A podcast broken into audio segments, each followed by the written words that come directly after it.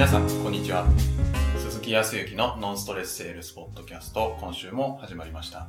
ナビゲーターの山口です。鈴木さん、よろしくお願いします。よろしくお願いします。はい。はい。まあ本当に年の瀬も迫ってくるはい1ヶ月を切ってはい。ですけども、毎週ベース月曜日の午前中にはい。今、ちょっと専門学校の、はい。はい、なんと専門学校もペットとかアニマル系の専門学校のお専門学校に行って、はい。あの、ビジネスマナーとコミュニケーションとかね、はい。はい、のお話をして、うん。えーいますが、はい。3クラスを2回に、2つに分けて、はい。えーにえー、2, 次元、はい。1時間目と2時間目、はい。別々のクラスでやるんですけど、少しずつ変化も、本人たちがどう考えてるかっていったところもこの前聞きましたけど、まあまあまあ、うーん。右も左も分からずに専門学校に入ってきて、ただまあ、そのね、やりたいことがあって入ってきていますが。で、実は毎週月曜日のね、一番スタートなわけですよ。はい。みんな大体ね、週末ね、イベントとか遊びに行っちゃって。それでもね、結構やっぱり、あの動物系なんで水族館行ってきましたとか、どっかの動物園行ってきたとか結構やっぱり仕事にこう、付随してるっていうか自分が好きなことだからね。はい。そう、いろんなイベントとかに行って、そこで何かこう感じてきた感想とかを聞くんですけど、うん。みんな疲れてるわけですよ。でさらに大体皆さんもお分かりの通りに、月曜日の朝一って、大体電車って遅延するんだよね。あー。はそうするとね、はいあの、もう月曜日ね、スタートするときにねい。、はい。じゃあ、そろそろ時間だから始めようかなと思うと、ま、まあ、いない時がある。あら、まずいよ、ボイコットか、みたいな。でもね、やっぱ遅延でね、はい。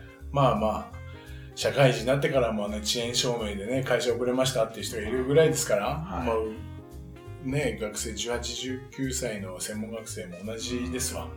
さらにはね、エネルギーがあるから週末全部出し切ってきますから。月曜日ね、もう最初のうちは30分もすると、みんな死人のように、はい。ばったりとテーブルのっていうか机の上に倒れている人たちが多くて、さあどうしたものかなと、どうコミュニケーションを取ろうかなと思いましたよね。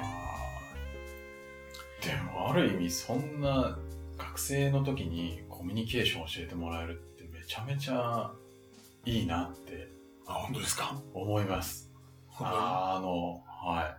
普通習わないじゃないですか。ならないですね。はい。で、まあ、専門学校さんとして、学校としてみれば、はい。えー社会人にすぐその後なるわけで2年ぐらいうんで、そのための最低限のものは学んどかなければいけないということと、はい。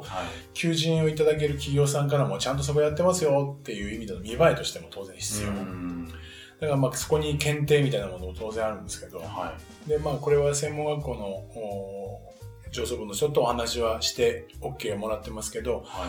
何よりもこれってマナーとかっていうコミュニケーションのツールの一つなんでね。はい。だからコミュニケーションの重要性とかってそんなところがなんかこう分かっていただいたらいいんじゃないかってことで、そう、あの、だからなかなか多分大学のコミュニケーション論で言ったとしても実際に、えー、とアウトプットするのはじ実技的なものとか実践的なコミュニケーションであんまやらないと思うので、そういう意味では結構貴重かもしれないと思って、はい。なんか存在価値あるかなと思ってやってんだけど。学生さんぜひ、ちゃんと朝から来てほしいですね。でもね、最近はね、はい。きちっと来るのと、まあそれでも、うん状況的なものだから遅れてきます。うんただし、えー前はね、来なかったで、遅延証明と、はいををもらって、学校でそれの証明をもらって教室に入っていくんだけど、はい。ちょっとまあ確かに遅れたことは後ろめたいんだとは思うんだけど、はいあまりね、あの、スーッと入る人たちが多かった。うんだけどね、最近はね、ちゃんと言う、遅れましたとか、ちゃんと明確に自分のことを言ってから入る人たちが、うーんと、ほぼほぼ全員。へ時には今日もいいましたよ。ーはい。遅れましたーって入ってきたら、話止まるしって思いながら。ちゃんとね、えっ、と、自分の自己アピール、はい。ちゃんと自分っていうものをちゃんと表現できるようになりましょうっていうのもあるんで、それを言えるようになってきている。なるほど。うんそれはじゃあ、こう、指導の賜物というか。かどうかわかんないけど、はい。あの、自分を出していいんだっていうふうに思ってる。ように変わった。それでいいですそう。やっぱどんどんどんどん僕らの責任でもあると思うんだけど、それこそ上の大人の人たちが、こういう、あ、こと、こういう、こういうようにあるべきだっていう何か上から蓋をしてしまっていて、社会人たるものこうしなきゃいけないみたいなもので、はい。せっかくのおみんなのその、なんていうかな、生き生きとしたものを押さえつけてる可能性がある。はで、生き生きしているものって何かって言ったら、僕が考えると可能性とか。そこから先に何か発展するものが出てくるような気がするんだけど、はい。それをなんか、何かルールとか、そんなもので抑えてしまっている可能性はある、ないかなと思うと。はいうんでもまあ確かにね、修行時間は守らなきゃいけないし、ちゃんと連絡をしなきゃいけない。それも当然のことは最低限のルールはあるけど、それにとらわれることなく自己開示をしたりだとか、うん。もう表現してねっていうことだけは言っている。はい。で、面白いもんで、えっ、と、週の初めに何をするかっていうと、振り返りってのをやるんですよ。おーい一週間の振り返り。で僕の授業だけじゃなくて、はい。大体ね、土日でどこ行ってきた？ディズニーランド行ってきたとか、そんなところの話になるんだけど、はい。えっ、と、何かって振り返りをします、一週間。一番印象に残っている楽しいこと、はい。何しろ嬉しかったこと、はい。それをメモ帳で構わないから、書き出してって書き出してもらう。そう。はい。そう、それをできるだけく詳しく、なぜ、えー楽しかったのか、具体的にどんなことが楽しかったんでしょうか、はい。ということを実は書いて、えーまあ、細かく出す。はい。それをもって、えー二人一組でお互いに、えー発表し合うっっていうことをして、はい。さらに、その後に、えっ、と、それを踏まえて、今週、どのようにしていくのかっていうことを具体的に書く。おーまあ、わかりやすく言ったらディズニーランド行きました。すごく楽しかったですと。おーで、時にこういう乗り物が楽しかったです。はい。ということで終わって。じゃあ、それで今週、それを踏まえてどうするか。さらに、今週末のイベントを楽しむためにも、えー土日は休まなきゃいけないんで、えーっと、来月の試験、資格試験のために勉強しします。っていうようなところになってくるわけですよ。素晴らしい。ね。はい。そうすると、どうなるかっていうと、答えから言うと簡単な今週の目標設定ができちゃうんですよ。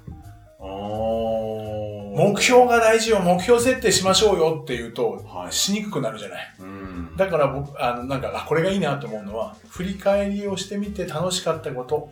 じゃあ、今週、さらに楽しくなるために、はい。とか、さらに嬉しくなるためには、どうしていったらいいの？っていうことを考えてもらう。それを書き出して、また二人一組でやってもらう。はいそうすると簡単な目標設定になる。そうすると、一週間、ちょっと頑張ろうとか、うんそうするとね、ばったり寝る人がね、少なくなってきた。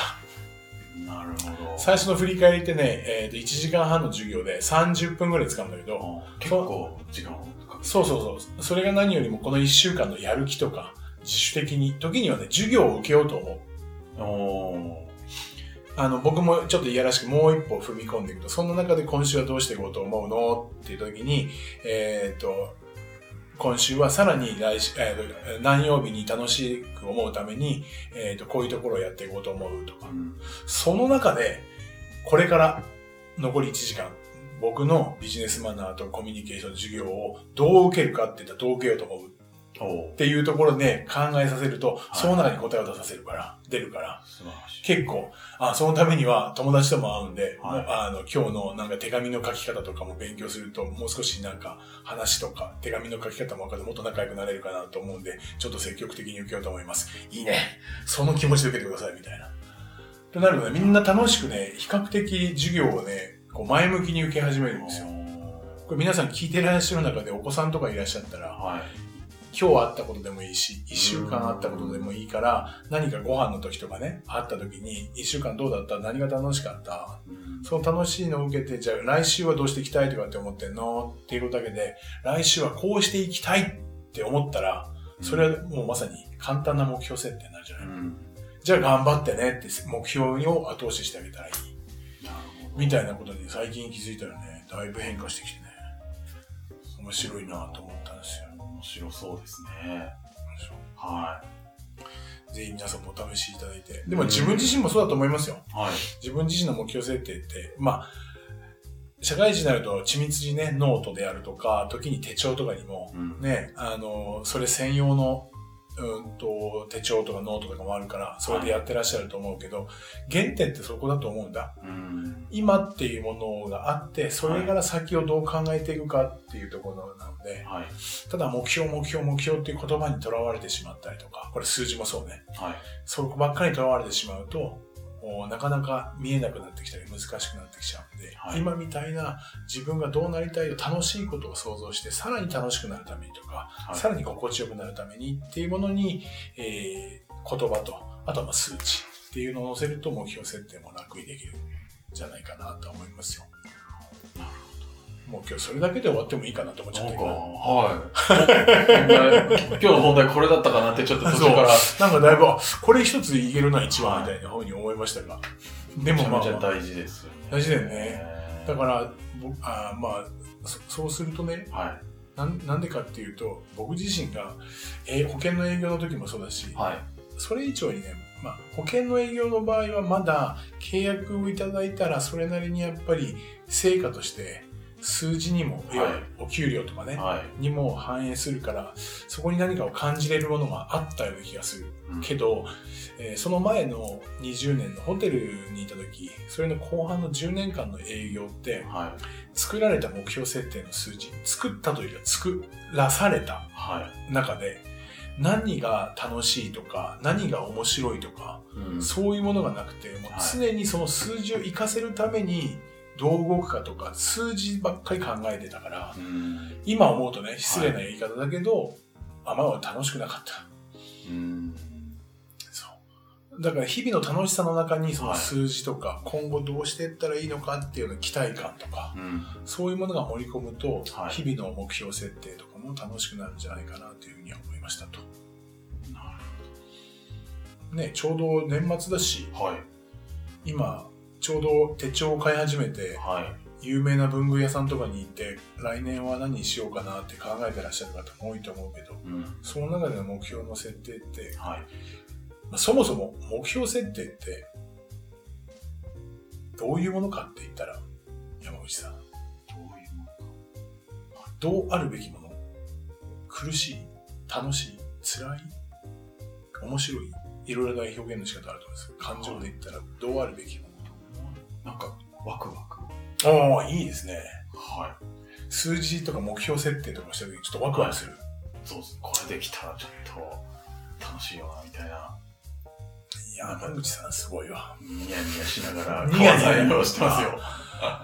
いや、そうやってもらいたいんですよ。はそうなってもらいたいって言ってる僕自身が、その、20代とか、20代後半30代で目標設定というかその目標を作っている時ってい。はい。辛かったよね。学生の時も辛かったな。あのー野球やってたりとか、途中から陸上やってたりとかで、は目標設定とか書かされるんだけど、うん目標を作ると、それ達成しなきゃと思うと、もう超辛い毎日だったんだよね。い。そうですね。で、あと1ヶ月しかないとか、あと2週間しかないっていう、はいそう、ワクワクよりも、はあの、どちらかというと怖いドキドキ感ね、い。行かなかったらどうしよう。はい。そういう何か恐怖感とか、そっちにとらわれていることが多かった。はい。だけど、山口さんの言うように、やっぱり数字の目標にしても、言葉の目標でも、やっぱり、それは楽しむためには、作るためにあると思っていて、今はね、はい。今は。だから、そもそも自分、そもそもだから自分が楽しいって何なのか、はい。仕事の中で何か楽しさを見つけるとか、うーん。えー面白さを見つける。そこの延長線上なのか、その、その手前に、だな、そこと一緒にやっぱりその数字っていうのがある。はい。それを毎日楽しいことを遂行することが数字が上がってとか、うーん。ってなると、はい。もうちょっとここの目標を上げておくとなると、もう少しこういうことをすれば、いや、このぐらいできるなとか、はい。これができたらもうちょっとこんなことまでできちゃうんじゃないかなとか、うん。そういうふうにはい。思う。そうすると、まあ、お金のことを考えてらっしゃる方だったら、それによって何か実際に買えるものとかでもいいと思うよ。はい。えっ、と、女性で言ったらバッグが買えるとか、ジュエリー買えるとか、はい。まあ、男女共有で言ったら旅行に行くとか、そういうものでもいいけど、やっぱりワクワク、面白い、楽しいっていうものを前提にはい目標設定していかないと、うん。やらされている感じゃなくて、はい。やっぱりやる気になって目標って作れると思うんでね。はい。作れないと思ってたね、本当に目標って。うーん。なんでもう、小学校の時から、はい。あ小学校ではないか、中学校ぐらいだと、はいやっぱりあの、高校の受験があるから、はい。やっぱり目標設定するわけですよ。強制的に。そう、あ5教科で何点次は取るとか、はい。もうそこだけでいくから、はい。それによってどどんどんどんどんみんな頑張って勉強するから、どんどん自分の水準が起こってくるでしょ。で、偏差値とかも上がっていかなかったりとか、はい。なんか目標設定自体が辛いものとしかずーっとね、もう10代の後半からそれこそ30歳半ばぐらいまでずっと目標っていうとはい。違和感あったんだよね。うーん。今思うと、あ、もったいないことしたなと、それこそ捉え方とか考え方が変われば、目標って持つものであって、はい。それが楽しいものっていう風な捉え方もできるんだけど、はい。目標は常に辛いもんだと思ってたから。ね。ね、なので、皆さんには、そう、今日ね、本当はもう少し違うコンテンツをと思ってたんですけど、はい。せっかく、はいやっぱりあの、あれだな、若い人のパワーってすごいな。なんかうん、本当に楽しそうに、そのはい専門学校生が今、その1週間の入り口のところの振り返りをするのよ。はい。やっぱ楽しいことって言いたいからさ、どこどこで何々やってきたとか、はで、どこどこのコンサートでね、えーと、誰々に会ってサインもらってきてとい。か、うんうんうんっていうのをはい。最近持ってきたりとかするわけよ。おで、これを見せがらしたりとかするわけよ。いいんだよね。それを持って、じゃあ来週それを踏まえてどうするのかって言ったら、時には、来週はこういう試験があるから面倒だけど、その楽しさがあったから、今度乗り越えられるんで、そうするとまた年明けのなんかに行きたくなるとか、はい。そういうことを書いて始めるから、みんなをいいこと、楽しいことを想像していって、そう。今の間に一言も目標設定とは言ってないよ。あ言った途端に硬くなっちゃうんじゃないかと思ってまあそう。ですよね。だからそれで最後には今までやってきたのは日々の目標設定であって、はい。それが自分のなりたい目的に近づいていったらそれでいいしっていうことでまとめようとは今思ってるんですけど、来年の3月ぐらいにはね。はい。だけど本当に皆さんも日々手帳とかに書き込むことが大変だったりとか、日々が辛くなるとなったら、今日受け止めて、昨日までの楽しかったことを踏まえて、はい。今後じゃあどうしていこうか。うんそこに数字っていうものと照らし合わせてみると、見えてくる何かまた違ったものがあるんじゃないかなというふうに思いましたと。なるまあ何よりもね、ほど。はい。今日もキャッキャワーワー言ってたけど、い学生のパワーに助けられるね。これはやっぱり僕らなんとかしなきゃいけないなというふうには思いましたけど、ぜひ本当に学生さんが楽しく、無意識なうちに目標設定ができていて、それを日々楽しもうと思ってるから僕らは潰しちゃいけないし、そうですね。逆にそれを見習って皆さんもね、はいそれを楽しくワクワクする、山木さんのようにワクワクするは目標設定ができたらいいと思いますよ。みんなそうなったらね、はい。変わってくると思うんだよね。そうですね。ぜひちょっと年末から年始にかけての来年のね、うん目標とか、えっ、と、いろいろとこれ考えていらっしゃる方いると思うので、ぜひ参考にして、はい。ちょっとドキ、あ、ドキドキじゃなくてワクワクしながら、うんちょっとにやけちゃうね、山口さんのように、にやけて作っていただければと思いますよ。そうですね。僕もちょっと作ろう。作りたいんで。はい。2020年ね、そろそろちょっと考えて、はい。はい。ちょっとニヤニヤしていただければというふうには思いました。はい。今日はこんなとこですかね。はい。はいありがとうございます。では、最後にお知らせです。えー、ノンストレスセールスポッドキャストでは皆様からのご質問をお待ちしております。えー、セールスのことや、まあ、コミュニケーションのことでも、うん、いいですね。はい、ご質問いただければ、佐木さんにお答えいただきますので、どしどしご質問ください。えー、ポッドキャストの詳細ボタンを押すと質問フォームへのリンクが出てきますので、そちらからご質問いただければと思います。はい。では今週はここまでとなります。また来週お会いしましょう。ありがとうございました。ありがとうございました。